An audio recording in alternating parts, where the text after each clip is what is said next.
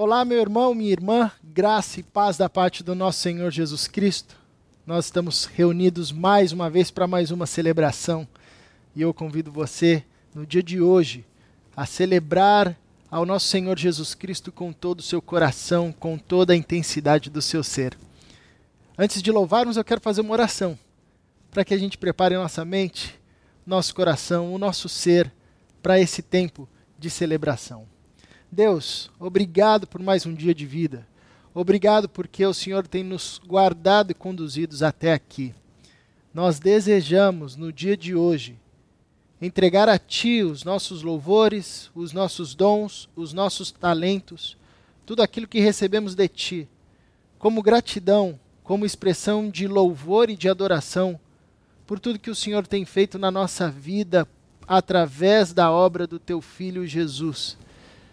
Que o teu Santo Espírito nos conduza neste momento, trazendo entendimento, lucidez à nossa mente, preparando o nosso coração para a tua palavra, que ela cresça e floresça em nós para a tua glória. Em nome de Jesus. Amém. Convido você a louvar a Deus com toda a intensidade do seu ser. Vamos juntos.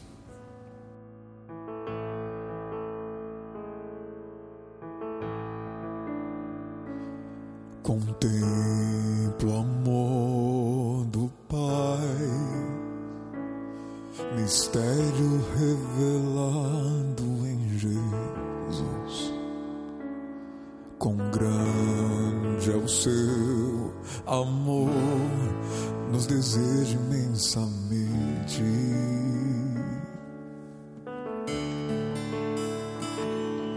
As coisas deste mundo não são nada diante dele. Infalível, incomparável teu amor.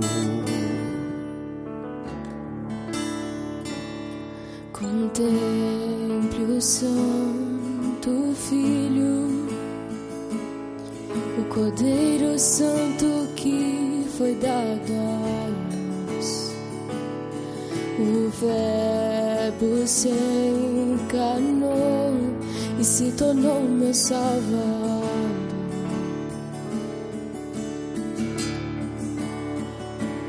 Sofreu por tanto amar a humanidade, no seu sangue a salvação.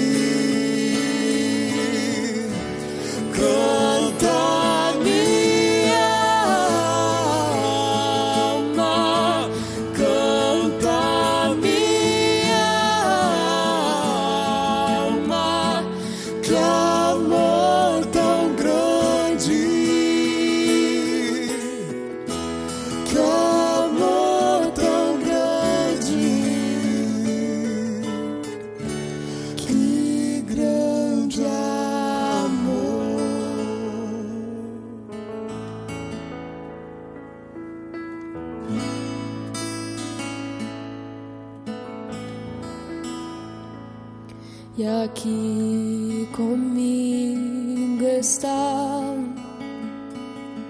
o Espírito vivendo em meu ser, presente auxílio, me aconselhando a verdade.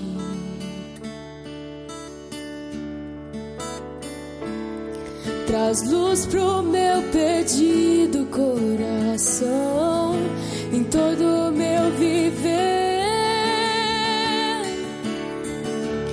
Oh, Santo Espírito.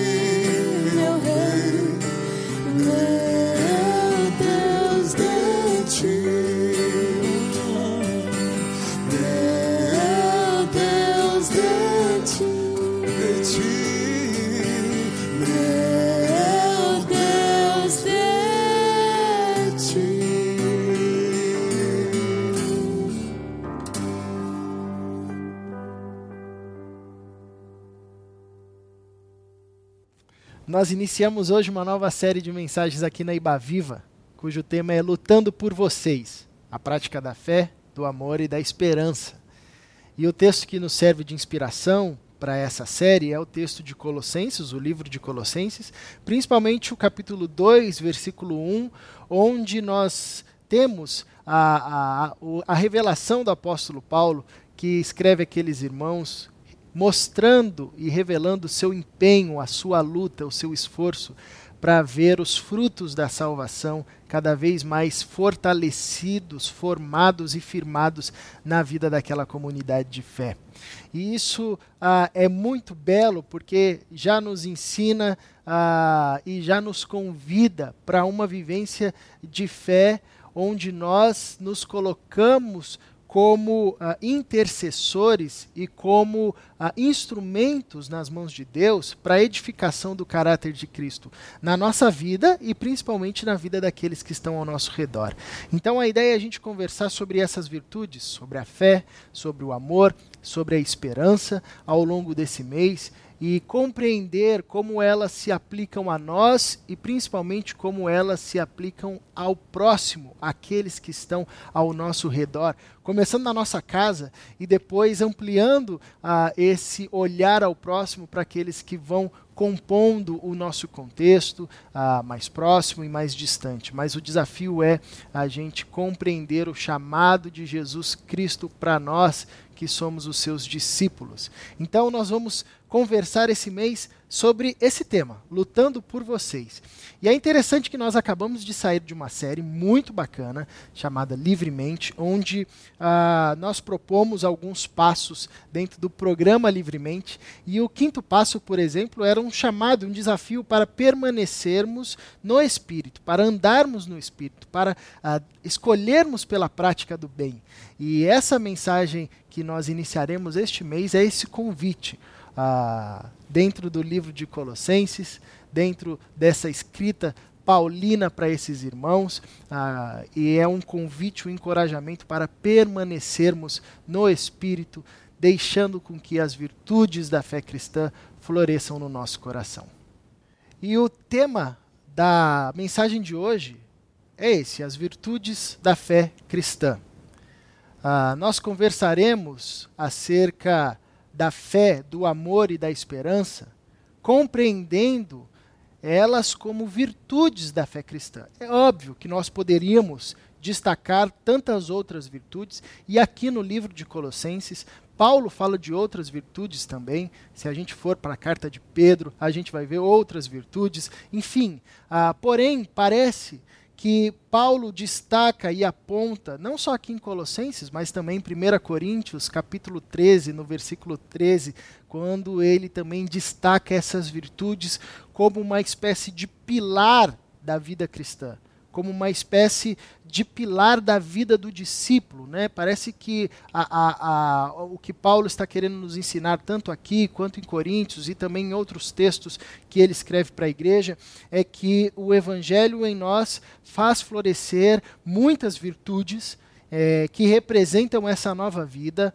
esse novo viver, essa nova realidade, onde nós não estamos mais guiados e dominados pelo império das trevas e da morte, mas agora nós estamos no reino do Filho amado de Deus, no reino do nosso Senhor Jesus Cristo, vivendo sobre uma nova realidade de vida, de luz, de, de plenitude de vida, e não mais numa realidade de morte. E essa nova vida produz em nós virtudes. Uh, e a fé, o amor e a esperança constituem como que um resumo ou um tripé ah, que guarda todas as outras virtudes. De tal forma que no dia de hoje e ao longo também desse mês, nós vamos refletir em cada uma dessas virtudes. Nós conversaremos especificamente acerca da fé, especificamente acerca do amor, especificamente acerca da esperança. E o meu objetivo aqui nessa primeira mensagem é falar um pouco dessas três virtudes. E eu quero convidar você a ler comigo o texto de Colossenses, capítulo 1, versículo 3 ao versículo 8 texto onde Paulo destaca essas virtudes na vida daqueles irmãos. E diz assim ah, o texto de Colossenses: Sempre agradecemos a Deus, o Pai de nosso Senhor Jesus Cristo, quando oramos por vocês, pois temos ouvido falar da fé que vocês têm em Cristo Jesus e do amor que têm por todos os santos, por causa da esperança que lhes está reservada nos céus a respeito da qual vocês ouviram por meio da palavra da verdade, o evangelho que chegou até vocês. Por todo o mundo, este evangelho vai frutificando e crescendo, como também ocorre entre vocês, desde o dia em que ouviram e entenderam a graça de Deus em toda a sua verdade. vocês o aprenderam de Epáfras, nosso amado cooperador, fiel ministro de Cristo para conosco, que também nos falou do amor que vocês têm no Espírito. Esse trecho é um trecho muito interessante da carta de Colossenses e nós podemos destacar alguns ensinamentos que vão refletir e vão nos ajudar a compreender acerca das virtudes da fé. Porém, antes, só um panorama e um contexto bem breve acerca dessa carta aos Colossenses. Primeiro, em relação à cidade de Colosso a cidade onde situava essa igreja. Ela era uma cidade importante porque ela na, na, sua região e na sua época, porque ela fazia uh, um ponto de contato entre o Oriente e o Ocidente. Assim, ela uh, recebia em si uh, tanto aqueles que passavam por viagens, tanto quanto as culturas e as influências culturais dessas duas regiões. Era uma cidade cosmopolita e ficava bem próximo à cidade de Efésios, onde ah, nós tivemos uma boa investida missionária por parte dos discípulos e do, dos apóstolos, principalmente pelo apóstolo Paulo. Ah, porque é interessante perceber que a cidade de Colosso não estava no roteiro eh, das viagens missionárias do apóstolo Paulo, por exemplo. Porém, é uma cidade que floresceu o evangelho a partir desse trabalho realizado eh, numa cidade próxima que era a grande cidade de Éfeso. Dentro dessa cidade nós tínhamos uma igreja que, como eu disse, surgiu numa forma muito peculiar, porque ah, não foi um fruto direto do trabalho direto do apóstolo Paulo, e na própria carta o apóstolo Paulo eh, destaca que ele não conhecia ainda pessoalmente aqueles irmãos, mas foi um fruto indireto do trabalho missionário que Paulo fez ah, na região de Éfeso, onde ah, Epáfras foi ali alcançado pelo evangelho e também um outro um outro personagem que vai se tornar é, cooperador do evangelho, que é o Filemon, ah, que vai receber na sua casa uma igreja que era na cidade de Colosso. Então esses dois irmãos iniciaram esse trabalho, provável, muito provavelmente Epáfras, trazendo a mensagem e pregando o evangelho ali ao seu grupo, aos seus amigos, enfim, naquela cidade, e depois ah, essa igreja crescendo e se fortificando na casa de Felemon, e, e ali ramificando e dando bons frutos, como bem destaca o apóstolo Paulo. Nós também temos nessa carta o relato de uma crise ah, como era uma cidade cosmopolita, com muitas filosofias, também a igreja ali enfrenta uma crise ah, por parte de falsos ensinamentos, de filosofias pagãs que buscavam ah, ensinar ou trazer um entendimento equivocado acerca do, do que governa o mundo, do que rege o mundo, ah, ensinando eh, os seus seguidores acerca de, de mitos, de lendas, de feitiçarias para que controlassem, manuseassem as divindades que por parte dessas filosofias eram pregadas, que povoavam os ares, enfim, que, que comandavam, interagiam de alguma forma é, com, com a vida e com o decurso da vida humana. E essas filosofias, elas iam pouquinho a pouquinho entrando e ramificando na igreja, ah, como acontecia também em outras regiões. E o apóstolo Paulo, por essa razão, escreve essa carta a esses irmãos, ah, não apenas para encorajá-los e para destacar a fé ah, e as virtudes que estavam nascendo na vida desses irmãos, mas também para alertá-los, para encorajá-los a permanecerem em Cristo Jesus por essa razão, uma das ênfases da carta de Colossenses, talvez a sua principal marca, ah, é revelar e reafirmar o senhorio de Cristo, a superioridade de Cristo sobre toda a criação. E aí, no próprio capítulo 1, nós temos um belíssimo poema do apóstolo Paulo acerca da superioridade, da supremacia de Cristo, dizendo e nos ensinando que Cristo é antes de todas as coisas, que Ele é o cabeça, o primogênito da criação, o cabeça da igreja, que tudo foi feito por Ele, para Ele, por meio dele, que nele tudo subsiste, que, que todas as autoridades, governos, em principados, toda a criação no céu, na terra, é, tudo está sob a autoridade de Cristo. Essa é a grande marca é, da carta de Colossenses e é o grande grito, a grande grita do apóstolo Paulo a seus irmãos e às suas irmãs e também a nós. Ah, então é interessante, é belíssimo ver esse, esse, essa ênfase do apóstolo Paulo na instrução dessa igreja e, obviamente, essa instrução também cabe a nós e serve a nós. Bom, dito isso, vamos observar ah, os destaques que o apóstolo Paulo faz acerca dessa igreja é, relacionado às virtudes da fé cristã, é, que é o nosso tema de hoje. Um primeiro destaque que nós podemos fazer nesse trecho que nós lemos de Colossenses capítulo 1, do verso 3 ao verso 8, é que o evangelho frutifica e cresce. Essa é a mensagem que nós encontramos, uma das mensagens que nós encontramos nesse trecho que o apóstolo Paulo ah, nos traz à luz eh, o que estava acontecendo entre aqueles irmãos, mostrando para nós eh, que a fé, o amor e a esperança que crescia no coração daqueles irmãos que haviam crido em Jesus Cristo de Nazaré, que estavam ali compartilhando a sua fé naquela cidade como igreja de Jesus. É, nós percebemos aqui que, que essas, essas virtudes elas eram motivo de gratidão para o apóstolo. O apóstolo Paulo começa dizendo: Nós agradecemos a Deus, nós temos ouvido falar acerca da fé, do amor, da esperança, que surge como fruto da escuta de vocês, daquilo que vocês ouviram acerca da verdade, acerca do Evangelho. Olha que interessante, aqueles irmãos receberam a mensagem do Evangelho, e esse Evangelho foi ouvido, ah, caiu, ah, foi semeado no coração daqueles irmãos e floresceu e cresceu, gerando virtudes, gerando uma nova vida, gerando um novo jeito de viver. Esse florescimento, esse crescimento se vê na, na fé, no florescimento da fé daqueles irmãos, no florescimento do amor daqueles irmãos, no florescimento da esperança daqueles irmãos. E como eu disse, tantas outras virtudes poderiam ser elencadas aqui, mas nós vamos trabalhar, ah, principalmente esse mês, a partir dessas três virtudes, não desconsiderando as outras que também florescem em nós, porém focando o nosso olhar nessas virtudes que o apóstolo Paulo destaca e faz questão de destacar.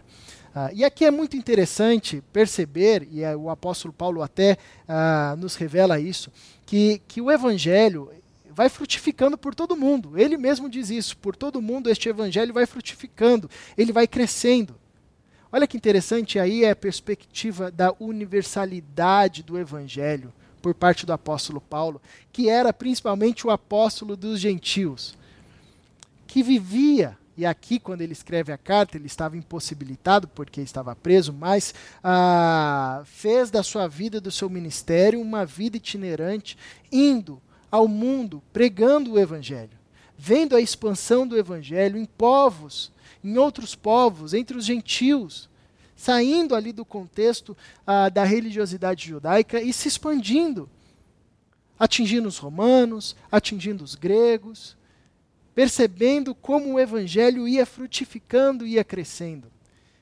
E aqui é impossível ler esse texto sem lembrar das palavras de Jesus quando lhe perguntaram e quando ele foi ensinar acerca ah, do reino de Deus, e ele assemelha o reino de Deus a um grão de mostarda, que é uma das menores das hortaliças, mas que quando plantada e quando cresce, floresce, frutifica, vira uma grande árvore. O que nós estamos ah, percebendo aqui nesse relato de Paulo acerca daqueles irmãos é, é que o evangelho estava florescendo, que o reino de Deus estava crescendo, que essa semente que havia sido plantada por Cristo Jesus, ela ah, estava agora frutificando, ela estava crescendo, e não apenas no mundo, mas entre aqueles irmãos. O apóstolo Paulo também faz esse destaque. O evangelho frutifica e cresce no mundo, mas também isso acontece entre vocês.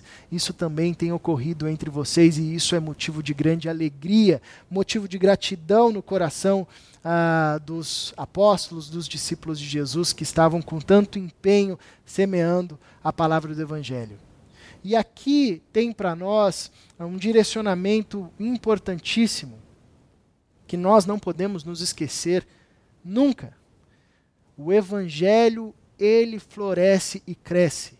O evangelho que ouvimos, que aprendemos, que compreendemos, que recebemos da parte de Deus, ele precisa florescer.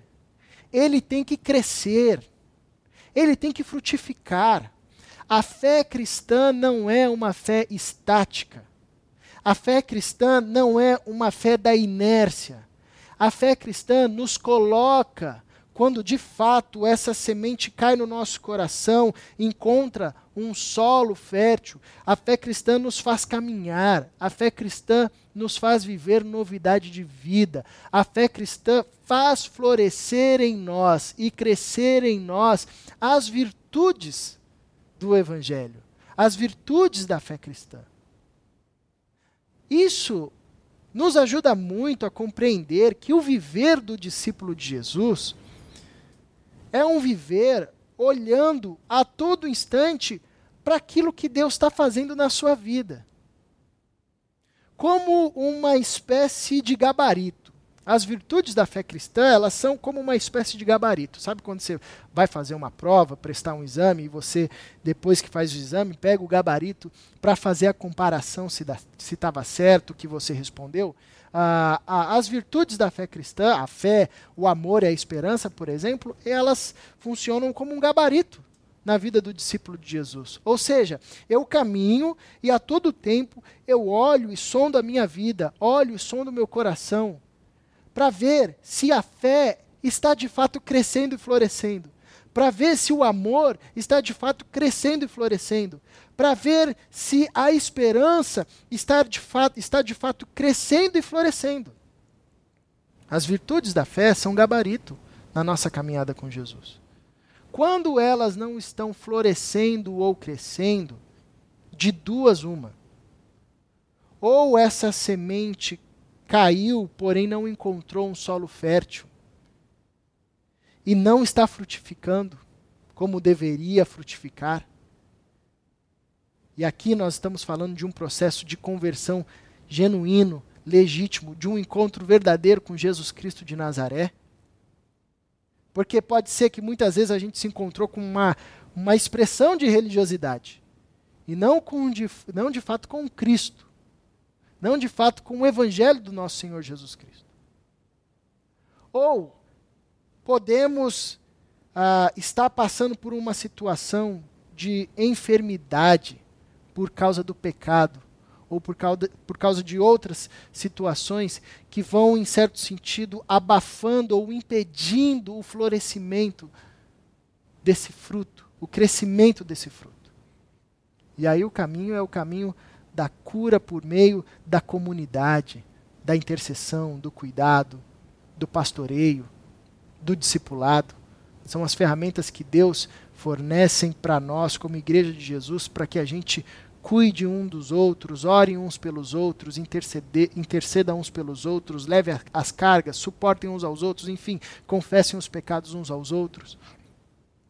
Mas o fato é que na vida do discípulo de Jesus, as virtudes da fé cristã precisam aparecer.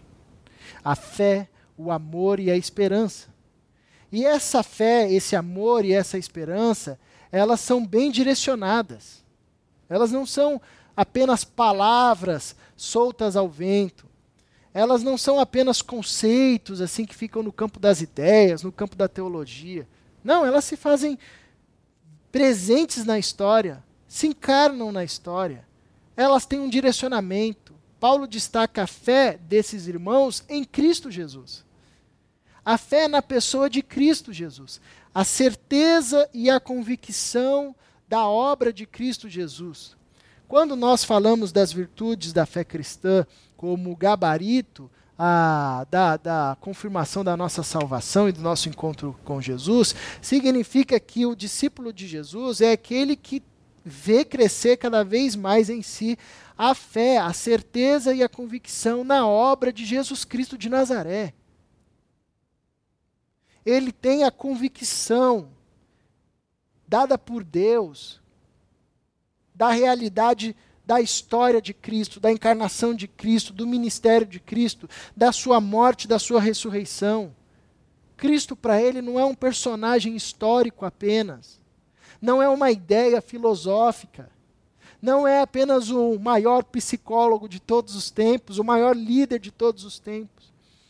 Cristo é o Filho de Deus, o Salvador, aquele que se esvaziou da sua glória, se fez carne, habitou entre nós morreu, mas foi ressuscitado e vive à destra do Deus Pai, governando a história e voltará. Essa virtude floresce na vida do discípulo e norteia a sua caminhada. Assim como a fé ela é encarnada e direcionada na história, que é o destaque que Paulo faz, né, a fé em Cristo Jesus, o amor que floresce na vida desses irmãos, como uma virtude da fé cristã, também tem uma direção. Não é o amor piegas do romantismo grego, não é o amor poético, é um amor encarnado na história. É um amor que se revela, primeiramente, àqueles que partilham da fé, ou seja, no seu ambiente mais próximo. Ah, obviamente que aqui a lógica do amor não é um amor restritivo, ah, só vamos amar aqueles que são da nossa comunidade de fé. Não é essa a lógica, porque o chamado a amar é um chamado para amar a todos que estão ao nosso redor. Porém, a lógica aqui é a explicação de que não faz sentido a gente uh, manifestar o amor por aqueles que estão lá longe, se nós não manifestamos o amor por aqueles que partilham da mesma fé conosco, no nosso primeiro ciclo ali de comunidade. E é interessante que o apóstolo Paulo nos sinaliza uh, que, assim como a fé desses irmãos, que florescia na vida desses irmãos como fruto da escuta do Evangelho, da aceitação do Evangelho, era uma fé direcionada, encarnada na história, o amor também era encarnado, direcionado, tinha um endereço, e eram aqueles irmãos e irmãs que partilhavam da fé comunitária, que partilhavam do pão, que partilhavam do cálice, que partilhavam da vida o amor precisa ser florescido, o amor precisa florescer, precisa crescer, precisa ser visto ah, no contexto da comunidade. E aqui, mesmo numa situação como nós atravessamos hoje, é belo de ver ah, dentro da nossa comunidade de fé diversas expressões de amor entre os irmãos da nossa comunidade de fé. É gente que tem se solidarizado ah, com as dificuldades de outros irmãos e tem movido os seus recursos, os seus talentos, para que de alguma forma ah, consiga se assistir essas pessoas. É gente que tem empenhado sua, cri sua criatividade, os seus talentos, até mesmo culinário ou ah, em construção artística, para presentear uns aos outros, para que desse, nesse momento de crise a gente consiga passar de uma forma um pouco mais acalentada, encorajada. É gente que tem dedicado tempo, tem dedicado uh, minutos e horas do seu dia, do seu dia em ligações, ligando uns aos outros, uh, orando uns com os outros. Isso são manifestações do amor que nasce dentro da comunidade da fé cristã, da qual Paulo destaca uh, como um fruto muito belo na vida daqueles irmãos.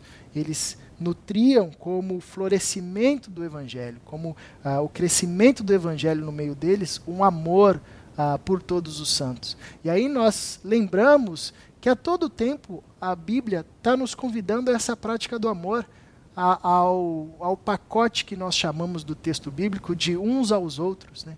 orando uns pelos outros, suportando uns aos outros, confessando os pecados uns aos outros, caminhando, andando, sustentando, guardando, cuidando, enfim. Ah, são expressões diversas de amor que devem florescer no nosso meio e no qual nós somos chamados a permitir que Deus faça com que isso floresça no nosso coração. Então, assim como a fé ela era direcionada a Jesus Cristo de Nazaré, o amor também é direcionado a, a, a, todos os santos, aqueles que estão ao nosso redor, aquele que é o nosso próximo, mais próximo e mais chegado. E também a esperança era uma esperança direcionada, uh, uma esperança que fazia com que aquele povo, mesmo numa situação de crise, ou de escassez, ou de falta, enfim, que eles viessem a passar, permanecessem com o olhar fixos fixo naquilo que estava guardado para eles, com o olhar uh, permanente naquilo que estava reservado para eles, que seria consumado com o retorno do nosso Senhor Jesus Cristo. Essa é a lógica da esperança. É aquela força atrativa que coloca o nosso olhar direcionado para algo que é verdadeiro. Muito mais do que uma ideia, muito mais do que um conceito etéreo. É uma realidade que nós aguardamos, uma realidade que nos foi revelada por meio das Escrituras, que nos é revelada por meio das Escrituras e que gera impulso nos nossos passos e que faz com que a gente continue a caminhar, que gera força nos, nas nossas mãos, que faz com que a gente continue a trabalhar, mesmo que a gente não veja aqui os resultados que queríamos ver. Mesmo que as coisas ao nosso redor ah, comecem a ruir, a desmoronar, nós continuamos a caminhar porque Deus acalenta e faz florescer no nosso coração uma esperança que se vê na história. Uma esperança que ganha formato na história através de uma vitalidade, de uma resiliência, de um continuar a caminhar, mesmo quando a gente não, se, não enxerga o caminho. Uh, e isso era visto naqueles irmãos e era motivo de gratidão na vida do apóstolo Paulo, uma esperança que florescia na vida daqueles irmãos como uma virtude da fé cristã, uh, que, se, que apontavam para eles, uh, que revelava para eles aquilo que estava reservado àqueles que caminhavam com Jesus e àqueles que caminham com Jesus Cristo de Nazaré. Então, assim como a fé era direcionada em Cristo Jesus, o amor por todos os santos e a esperança, aquilo que está nos reservado, que nos é reservado ah, por meio de Jesus Cristo, essas virtudes florescem também na nossa vida no dia de hoje e elas também são direcionadas. Quando nós falamos dessas virtudes como gabarito, né, por exemplo, caminhamos com Jesus, isso significa que a nossa fé ela precisa florescer como essa virtude, o nosso amor precisa florescer como essa virtude, a nossa esperança precisa florescer como essa virtude. Nós precisamos compreender isso também, que isso não acontece num campo interno isso não acontece apenas no nosso espírito, isso não acontece no ambiente da religiosidade, isso não, não acontece no mundo das ideias, isso acontece na história. Isso é visto, tem uma direção prática, palpável, visível, mensurável. A fé, o amor e a esperança, elas precisam ah, aparecer na nossa história, ser visíveis na nossa história. E esse é um segundo destaque que eu faço desse texto. Assim como o evangelho floresce e cresce, seus frutos são vistos e ouvidos. Um segundo destaque que eu quero fazer desse texto é que os frutos do evangelho são vistos e ouvidos. É o que diz o apóstolo Paulo, ele começa falando: sempre agradecemos a Deus. Olha que interessante. Ah, o testemunho de fé daqueles irmãos nutria no coração do apóstolo ah, uma alegria um desejo de louvar a Deus, um desejo de agradecer a Deus pela vida daqueles irmãos. E Paulo estava a quilômetros daquela comunidade de fé. Mas isso não impedia e não impediu que ele recebesse as notícias, que ele ouvisse. Paulo escreve essa carta a partir do que ele ouviu, a partir do que ele viu, mesmo que de forma ah, de uma imagem remontada por meio do testemunho que ele recebia. Mas ah, é interessante perceber que o florescer do Evangelho revela frutos que são vistos e ouvidos. Ele continua falando: Pois temos ouvido falar, tem chegado até nós a notícia da fé de vocês. Isso tem alegrado o nosso coração. E é interessante como isso acontece de fato, principalmente quando a gente caminha muito tempo com algumas pessoas e de repente a gente percebe florescer nessas pessoas os frutos do Evangelho. E isso gera é, alegria no nosso coração pelo que a gente vê e pelo que a gente ouve a partir daquele testemunho. Então, Paulo sinaliza ah, que o Evangelho no meio daquela comunidade estava sendo visto estava sendo ouvido. Interessante que ele diz: vocês aprenderam de Epáfras. Olha que interessante. Essa carta de Colossenses ela é muito bela porque revela uma igreja que nasceu ah, sem uma presença direta dos apóstolos. Ela foi construída por gente anônima, que muito provavelmente, se não fosse essa citação aqui, passaria como anônimos, ah, como tantos outros eh, que colaboraram com, com o surgimento, o crescimento e a expansão do evangelho.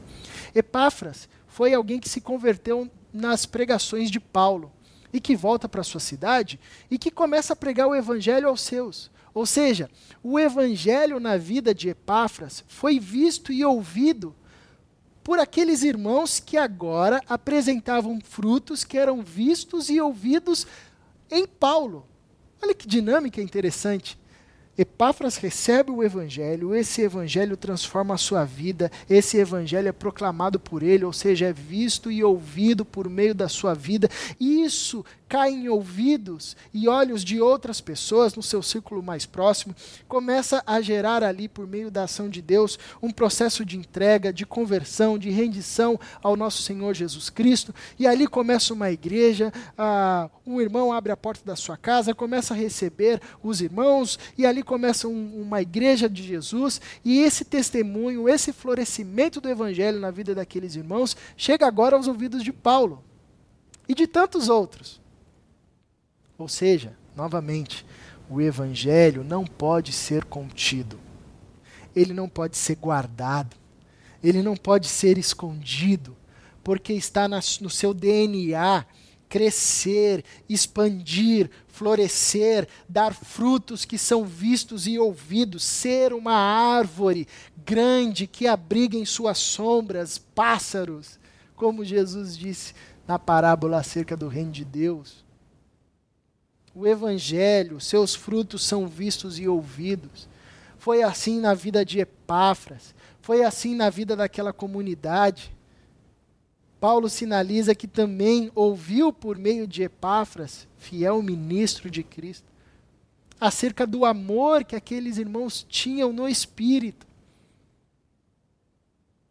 Isso é florescimento do Evangelho.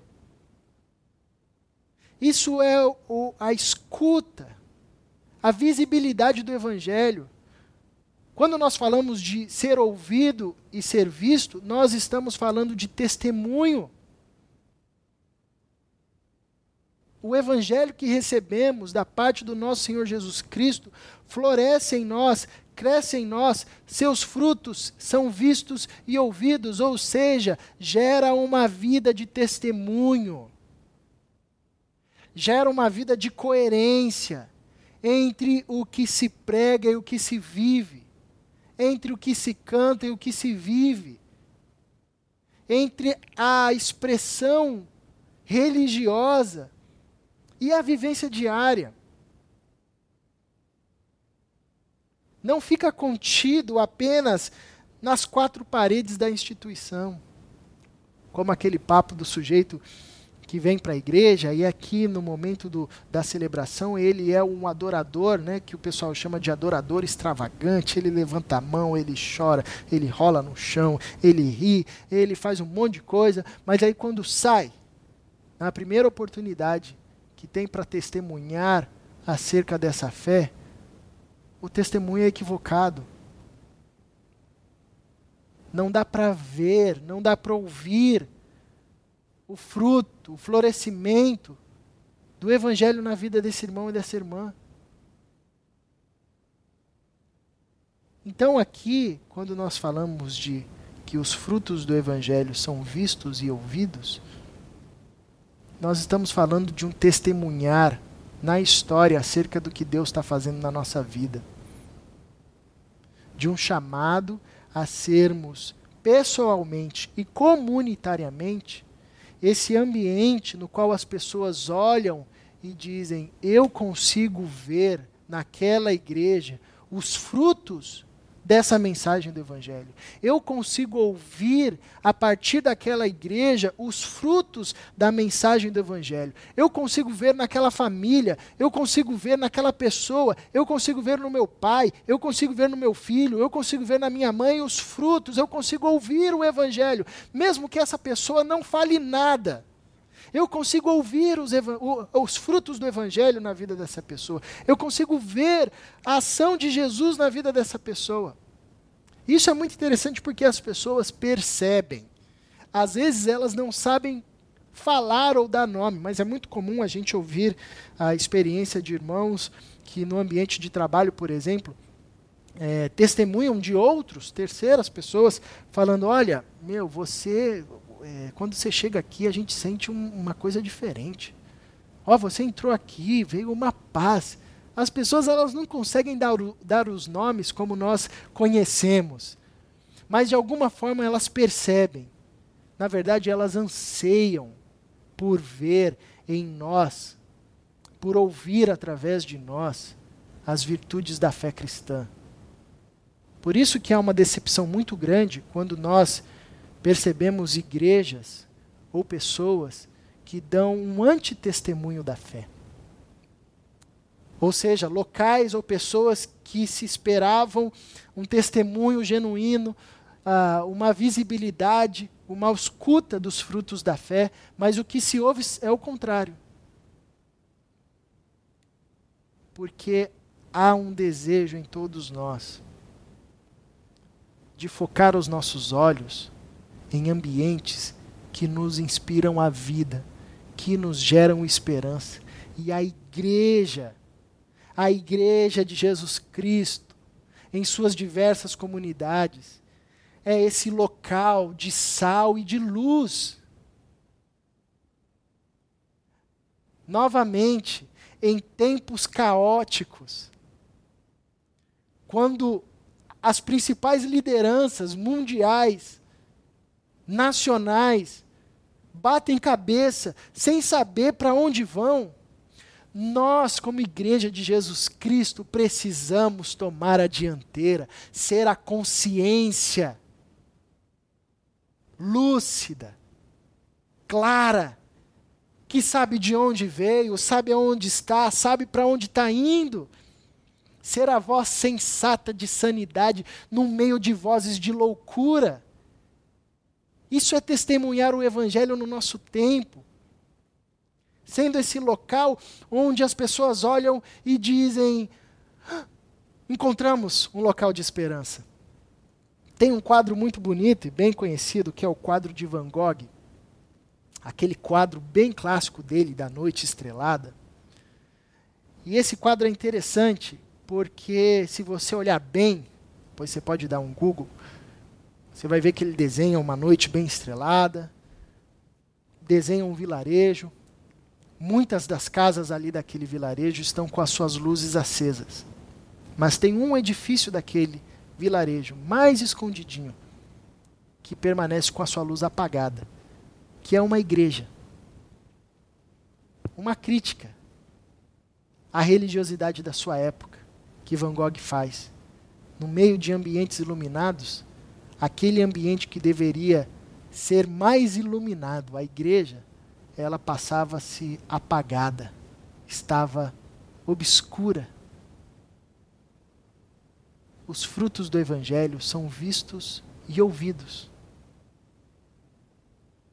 Nós, como discípulos de Jesus, somos esses luzeiros ambulantes na história, dos quais as pessoas olham, veem a manifestação de Jesus Cristo, ouvem a manifestação de Jesus Cristo. Nós, como igreja de Jesus, somos esse ambiente no meio de uma escuridão que faz ser ouvido e visto as obras transformadoras e os frutos transformadores do Evangelho, as virtudes da fé cristã, a fé, o amor e a esperança.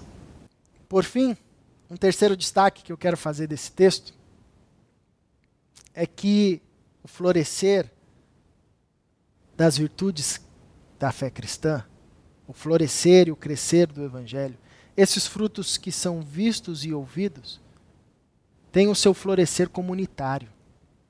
O florescer das virtudes da fé acontecem no âmbito da comunidade. No âmbito do partilhar do pão, do cálice, da vida. É interessante observar nesse pequeno trecho, mas se você ampliar isso para a carta toda de Colossenses, você vai ver essa lógica, porque na verdade é uma lógica paulina que Paulo insere sempre nos seus escritos. Primeiro, que esse texto, ele é um texto trinitariano. É um texto onde Paulo nos apresenta a Trindade em movimento. Paulo fala de Deus, o Pai do nosso Senhor Jesus Cristo. E assim já nos apresenta o nosso Senhor Jesus Cristo, que é filho de Deus. Aquele que viveu em obediência ao governo e à orientação e à missão dada pelo seu Pai. E que se entregou e foi ah, o instrumento, a vida, a pessoa por meio de quem Deus reconciliou e reconcilia todas as coisas.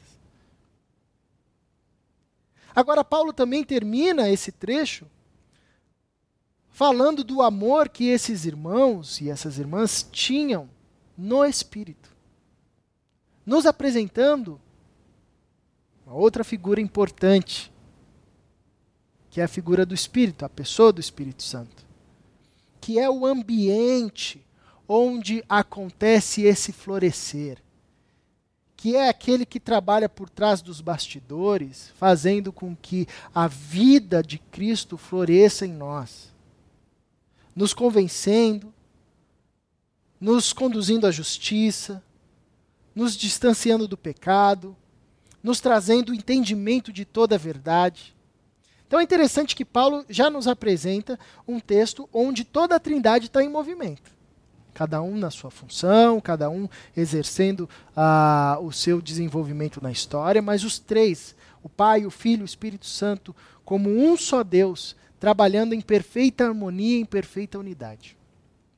Outra coisa interessante nesse texto é que todo o texto, Paulo destaca o desenvolvimento da comunidade. Ele não faz um destaque individual mas ele fala a respeito da fé que vocês têm, do amor que vocês têm por todos os santos. Vocês ouviram esse evangelho, vocês ouviram essa verdade. O frutificar, o crescer do evangelho ocorre entre vocês. Vocês nutrem um amor, e nós ouvimos acerca desse amor de vocês no Espírito. Paulo olha para o florescer comunitário. O, Paulo olha para o florescer e o crescimento das virtudes cristã, cristãs que acontecem naquela comunidade. Isso é muito belo da gente sempre se lembrar. A fé cristã é uma fé eminentemente comunitária. Não existe florescimento, crescimento dos frutos da fé, do evangelho, dos frutos ah, que o evangelho traz em nós, numa caminhada individual e solitária. O fruto do Espírito, como Paulo diz em Gálatas capítulo 5. As virtudes da fé, como Paulo descreve, como Pedro também descreve no seu livro, nas suas cartas, todas elas se desenvolvem a partir da vivência comunitária. É por isso que nós somos inseridos em um povo, em uma igreja. É por isso que nós, a todo tempo, nos exortamos e nos encorajamos, mesmo em tempo de distanciamento, mesmo em tempo de isolamento. Não deixem de manterem a comunhão, de alimentarem a comunhão, de estarem juntos, de usarem a criatividade para caminharem juntos. A gente sabe que a comunhão transcende a perspectiva presencial. Mas a gente compreende também que ela é de alguma forma alimentada pelos encontros presenciais. E esses encontros presenciais não são limitados apenas à literalidade do encontro presencial. que, um parênteses aqui, todos nós estamos com muitas saudades. E isso evidencia para nós o quão ah, comunitária é a fé cristã. A gente precisa de gente. A gente precisa estar tá junto, a gente precisa louvar junto, a gente precisa ouvir a Bíblia junto, a gente precisa se ver, orar um pelos outros. Como isso faz falta? Mas até mesmo o distanciamento não é capaz de refrear o avanço da comunhão que nós temos por meio do Espírito de Deus, que é o ambiente onde acontece essa comunhão. E aí nós damos outros jeitos. É interessante nesse tempo ver ah, pessoas dedicando tempo, dia e hora em ligações para diversos irmãos. É interessante ver nesse tempo pessoas que têm ah, usado a criatividade e o talento, fazendo recursos, doce, um presente, um bolo, entregando para um, entregando para outro. Ou pessoas que estão se juntando, estão movimentando ali uma corrente de solidariedade para se auxiliarem mutuamente. A fé cristã ela é comunitária e as virtudes da fé cristã se desenvolvem no ambiente da comunidade.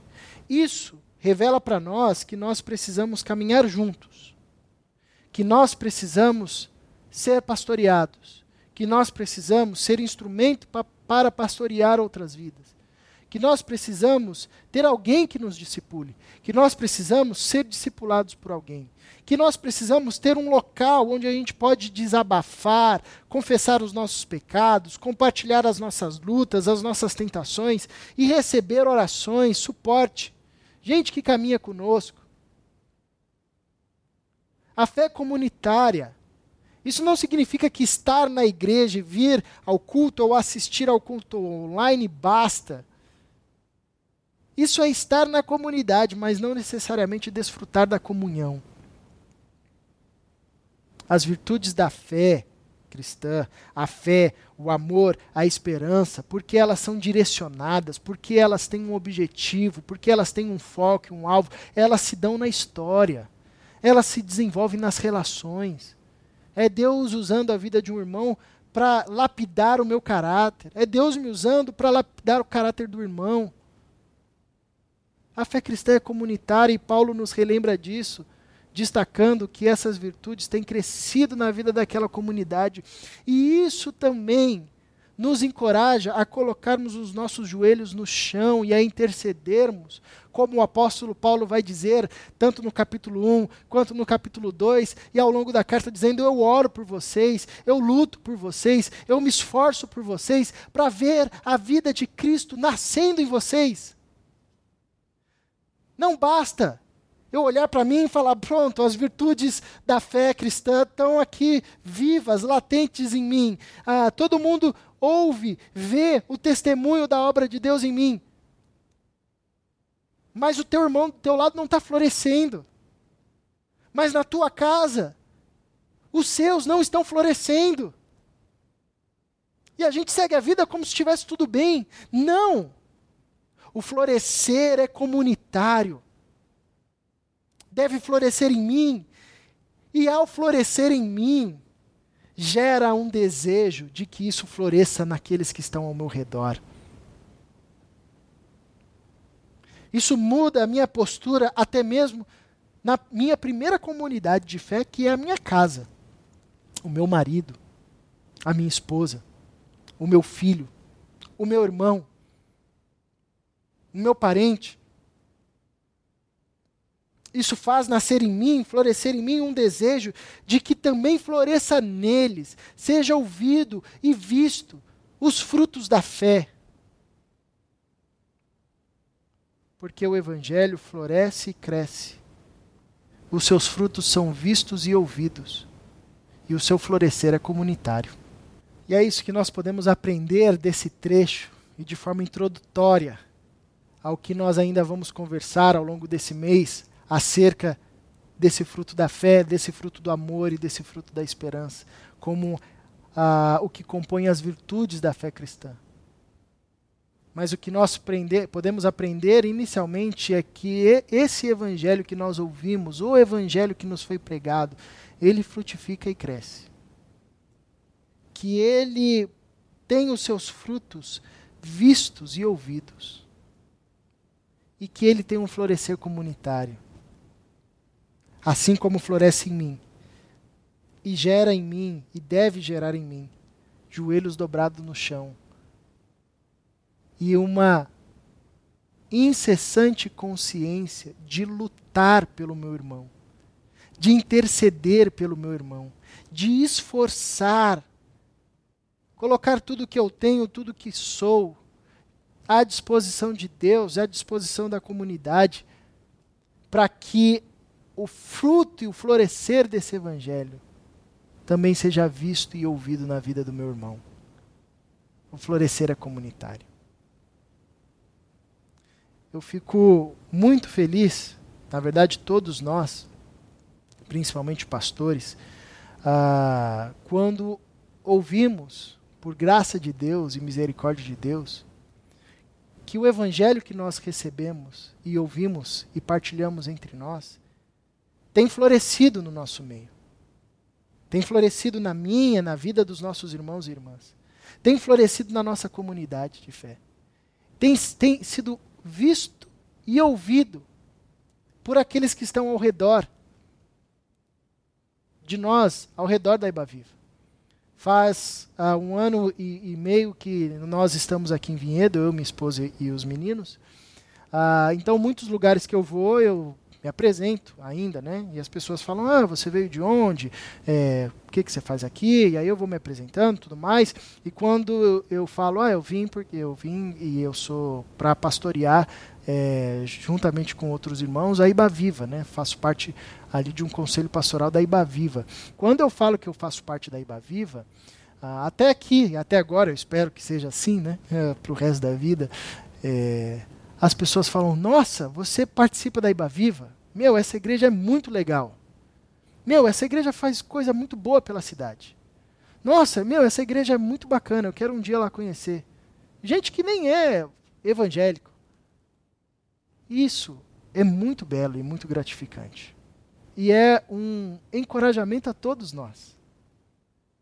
E uma lembrança a todos nós para que continuemos a caminhar com Jesus de tal forma, a caminharmos uns com os outros de tal forma que o Evangelho continue a frutificar e a crescer em nós.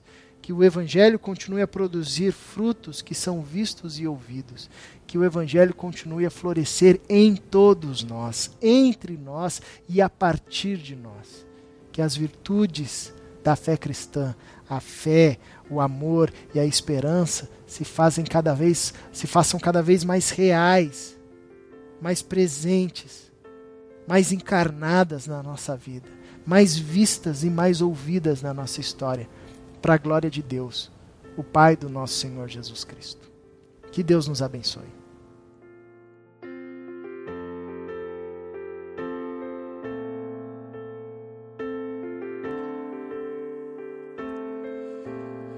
Só em Jesus esperarei, minha canção e minha luz, no seu firmado estou, força que encontro em meio à dor, que grande amor, profunda paz.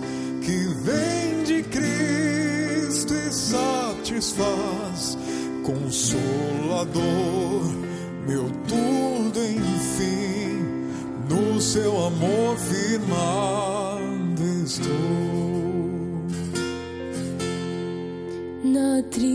Cruz, Jesus morreu e as trevas cobriram toda a luz.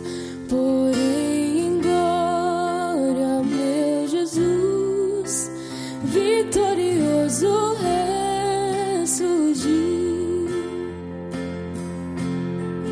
Em majestade ele venceu e o meu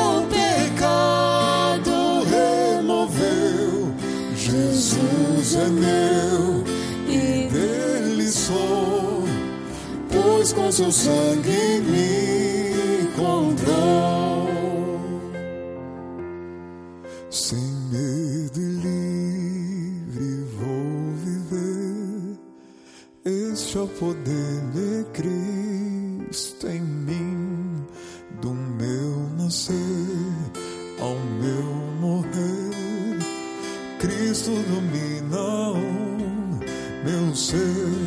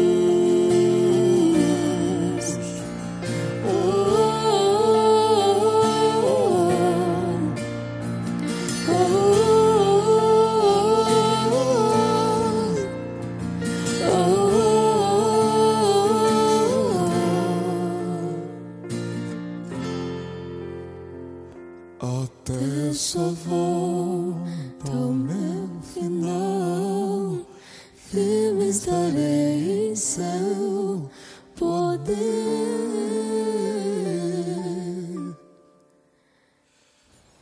Firme estarei em seu poder.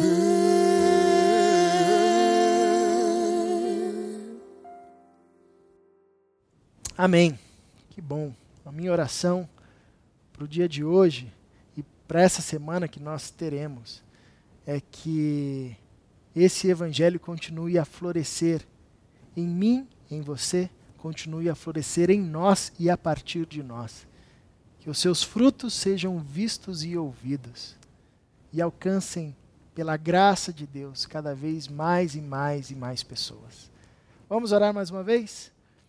Paizinho, obrigado pelo teu evangelho que nos foi pregado de muitas formas, por muitas pessoas, e até aqui tem rendido frutos de fé, de amor e de esperança nas nossas vidas.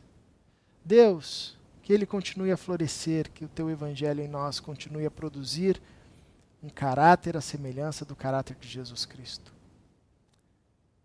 Faça-nos instrumentos testemunhos vivos dessa transformação para a tua glória, Deus.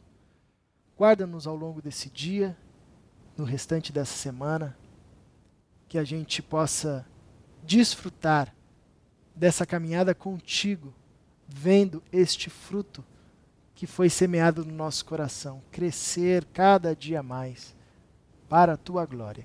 Em nome de Jesus. Que a graça do nosso Senhor Jesus Cristo, o amor de Deus, nosso Pai, e as consolações do Espírito Santo continuem a caminhar conosco hoje e sempre, até o retorno do nosso Senhor Jesus Cristo. Amém. Que Deus nos abençoe. Um bom dia, uma boa semana a todos.